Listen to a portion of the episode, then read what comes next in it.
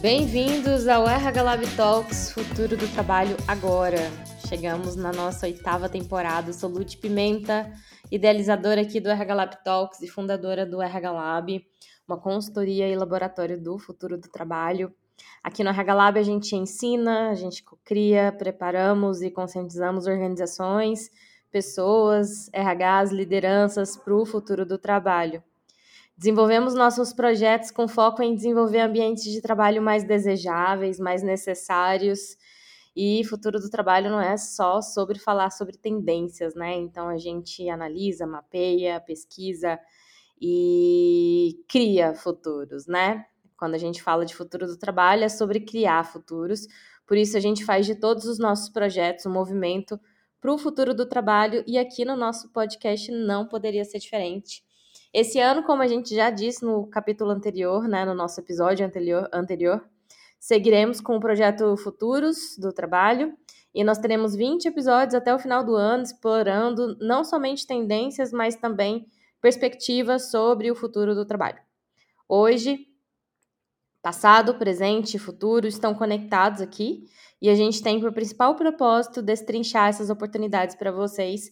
Então aproveitem e, como sempre, faz uma corrente do bem e convida um amigo para se integrar aqui na nossa rede do RH Lab Talks e aproveitem. E para começar do começo, vamos falar um pouquinho sobre futuro do trabalho. O que, que é alfabetização de futuro e como que isso pode ajudar você na sua carreira, sua empresa, sua equipe e o seu RH.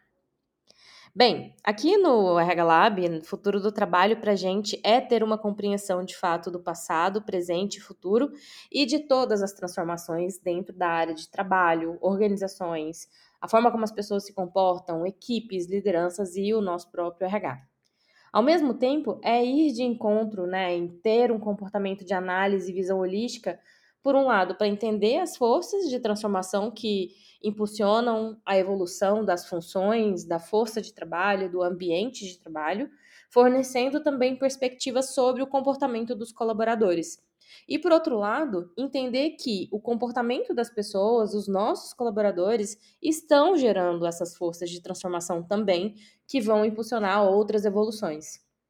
A gente sempre fala de dois caminhos: um caminho de adaptação a mundos que não foram criados por nós e um caminho onde a gente pode construir esses mundos novos a partir daquilo que a gente deseja. Ambos esses caminhos eles são importantes. É, se adaptar às mudanças é importante para as organizações. Isso gera duas capacidades que são fundamentais: a da prontidão, que é importante para as empresas em ambientes de muita incerteza, onde a realidade futura está sujeita a, se alterar né, em poucos anos, e a antecipação, que estão relacionadas à reflexão sobre os cenários, levando em conclusões sobre possíveis ameaças, como que a gente pode construir oportunidades e também está relacionado a um portfólio de alternativas estratégicas. É, se antecipar e criar esse ponto de vista sobre o futuro é, pode nos apoiar muito, pode apoiar organizações em decisões para geração de ideias criativas e também para inspirar mudanças. Então, o futuro do trabalho é como as organizações elas devem começar a responder esses novos desafios, que, que é criado pelo próprio ser humano, né? Sinais comportamentos que a gente dá, que pode ser necessidades, que podem ser desejos e também um caminho de mundos organizacionais que foram criados e que, que, em certa medida, se a gente ficar só recebendo tendências e tentando aplicar, sem essa compreensão é, holística e com criticidade, principalmente, a gente acaba perdendo oportunidades em trilhar nosso próprio caminho e a gente pode começar a repetir aí alguns padrões que talvez não contemple novas formas de evolução das organizações que possam ser mais saudáveis, mais sustentáveis, é, mais generativas e mais inclusivas, né? Então, dentro dessa perspectiva inicial de futuro do trabalho, o que, que é a alfabetização de futuros, né? A alfabetização, é, originalmente, ela se referia simplesmente para a capacidade da gente ler e escrever. mas hoje o termo abrange uma gama muito mais ampla de competências e conhecimentos em contextos específicos, como a alfabetização financeira, a alfabetização digital. E para falar sobre alfabetização de futuros, eu convidei nada menos que Rosa Alegria, que é uma referência para mim e para o mundo, né, sobre estudo de futuros, futurista, minha mentora querida, e a qual compartilho um projeto que eu sou muito apaixonada, que é o Teach the Future, que é um movimento global que leva a alfabetização de futuros para alunos e professores. Vamos ouvir um pouquinho sobre o que, que ela tem a falar, sobre o que, que é essa, essa específica alfabetização em futuros.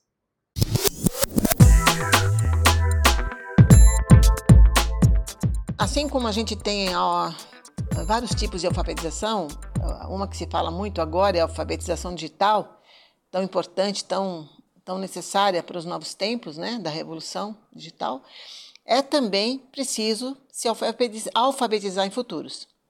O que, que vem a ser isso? É, é um conceito já de muito tempo, é, tem algumas décadas aí. E a Unesco, a partir de 2012, abraçou esse tema e, e, e, essa causa e criou um departamento só voltado para a alfabetização em futuros, que eles chamam de Futures Literacy. O que, que é isso? Eles fazem com que os ecossistemas de ensino e aprendizagem do mundo todo passem a incorporar o futuro uh, em seus sistemas de ensino.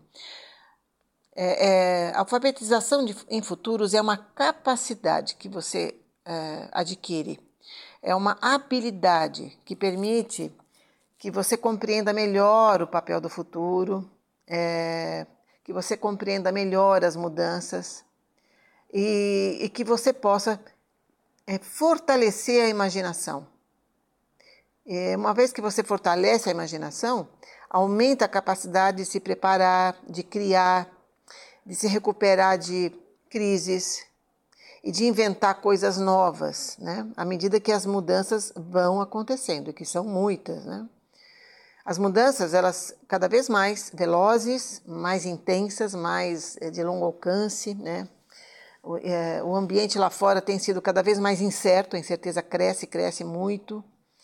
E, e nesse, nesse momento, não existe caminho melhor do que se preparar para essas mudanças né? olhar para elas, se preparar para elas, compreendê-las e, principalmente, se antecipar a essas mudanças.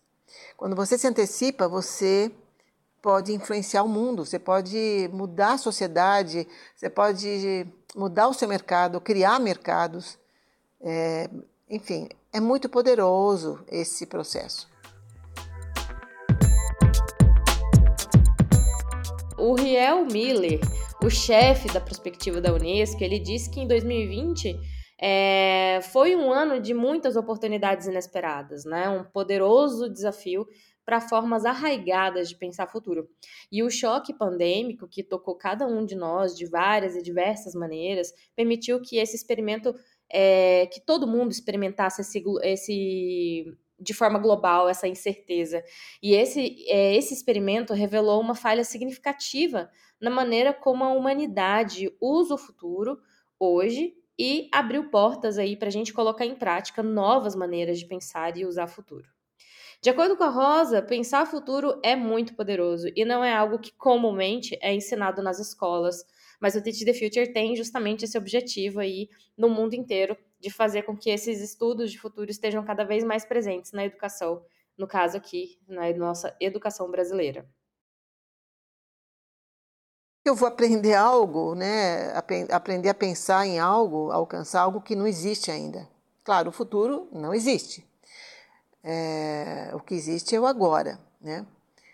Mas o futuro ele não existe até o momento que você cria o futuro. Quando você aprende a olhar para frente, quando você uh, aumenta a sua imaginação, fortalece ela, alcança uma ideia incrível lá na frente. Você alcança algo novo quando você olha para frente. E isso a gente não aprende na escola. Uh, então, quando você olha para o futuro, você fortalece o seu presente, porque você trouxe uma ideia nova. E aí você vem com a inovação.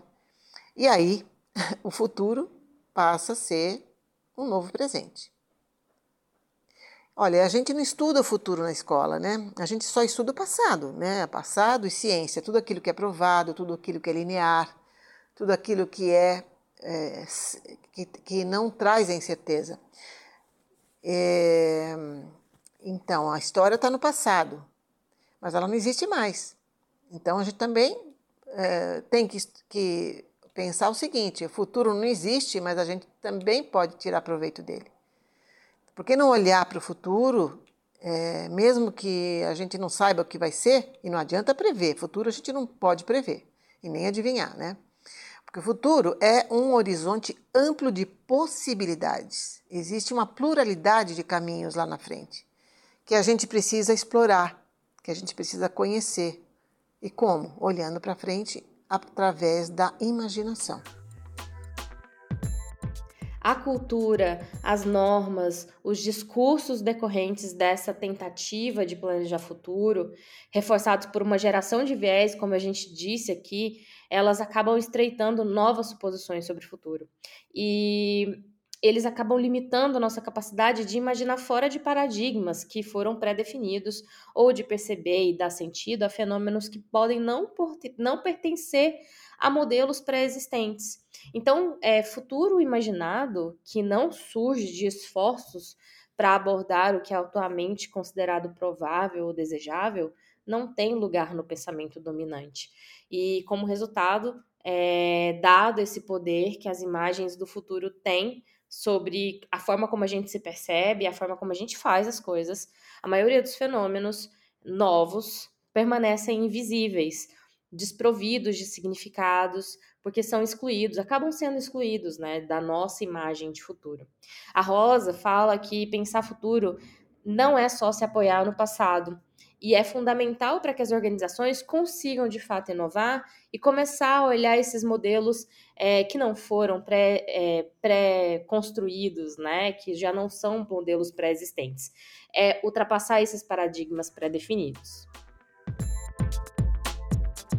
As organizações é, que pensam que estão se preparando para o futuro, às vezes não estão. Elas só estão projetando o passado, o que aconteceu lá, na, lá atrás. E aí elas passam no planejamento aquilo que elas já conhecem. Na verdade, isso não é inovação. Isso é um planejamento antigo que já não funciona mais. Nessa época de mudanças constantes, de volatilidade altíssima, complexidade eh, crescente, né? um ambiente volátil é, que às vezes a gente até pode chamar de caótico. A gente vive no caos, cada vez mais, principalmente depois do Covid. Né? O planejamento tem que ser reinventado. Aí é onde entra o foresight estratégico, que também se conhece por futurismo, ou futurismo aplicado, como eu costumo definir. O que é o foresight estratégico? O que é esse futurismo aplicado? É uma disciplina interdisciplinar que começou a ser aplicada nas nas empresas, nas organizações, nos anos 70, com a Shell. É. Então, a, o Foresight ele estuda as mudanças para ajudar você, né, as organizações, a compreendê-las e a se antecipar a elas. E, e, e o que, que acontece quando você se antecipa a uma mudança? Você gera inovação. Mas é, é uma inovação, não uma inovação incremental, é uma inovação potente é aquela capaz de fortalecer sua empresa, criar novos mercados. Né? Então, é, não podemos apenas nos apoiar no passado para inovar. O passado traz referências, mas ele não pode ser a residência. É preciso reaprender a olhar para as mudanças e se preparar para o futuro. Olhar para o futuro e não apenas para o passado. Por isso, é, o foresight estratégico capacita gestores, lideranças, empreendedores e várias outras pessoas de diversos setores. Até em nível pessoal, o futurismo se aplica. Né? É, nós temos cursos de futurismo pessoal. Então, tudo isso para capacitar a ampliar esses territórios de pesquisa, né? pesquisa de mudança, análise e, principalmente, através da imaginação, criar inovações disruptivas transformadoras.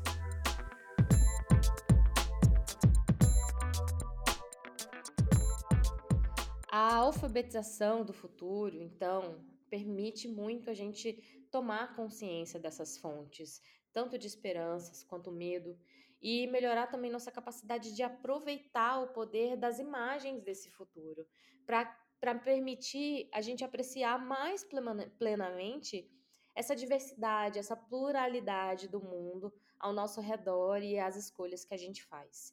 E por falar em olhares mais plurais, esse foi o objetivo da Tayane Costa quando criou a comunidade Futuros Plurais, a qual também tenho a honra de participar e fazer parte do grupo né, de, de membros. E, e ela trouxe um pouquinho sobre essa perspectiva mais plural de mundo.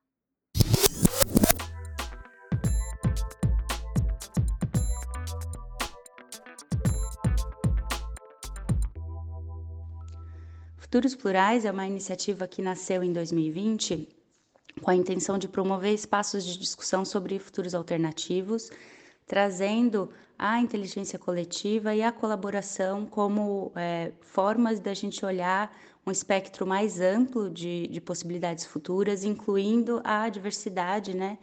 E a multidisciplinaridade. Então, a gente é, hoje tem algumas iniciativas dentro da comunidade que visam a gente trocar ideias sobre sinais de mudança, sobre movimentos emergentes em várias áreas, né? Pensar esses impactos, imaginar essas possibilidades futuras e principalmente questionar esses paradigmas atuais, questionar para onde estamos indo, né, coletivamente e para onde queremos ir.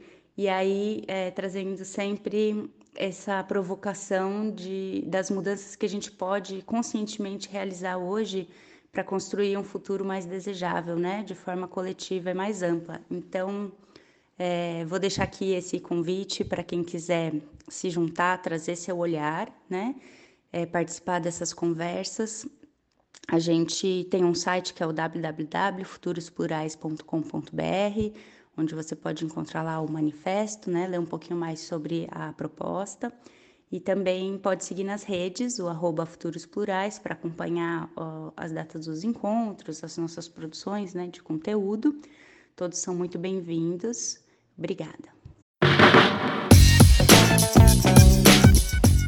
Acho que já deu para sentir um pouquinho sobre os próximos episódios que vem por aí, não é mesmo? E para saber mais das iniciativas do RH voltadas para o futuro do trabalho, o Teach the Future Brasil e a comunidade Futuros Plurais, a gente colocou tudo aqui na descrição, todos os links. E para maiores informações, você também pode enviar um e-mail para podcast.rhlab.com.br. E se você gostou ou se interessa pelo tema, fica ligado que já já tem mais conteúdo. Siga a gente lá nas redes sociais, no LinkedIn, no Instagram. Indique esse podcast para os seus amigos mais fora da curva e vem junto com a gente. Bom, um beijo e até o próximo episódio do RH Lab Talk.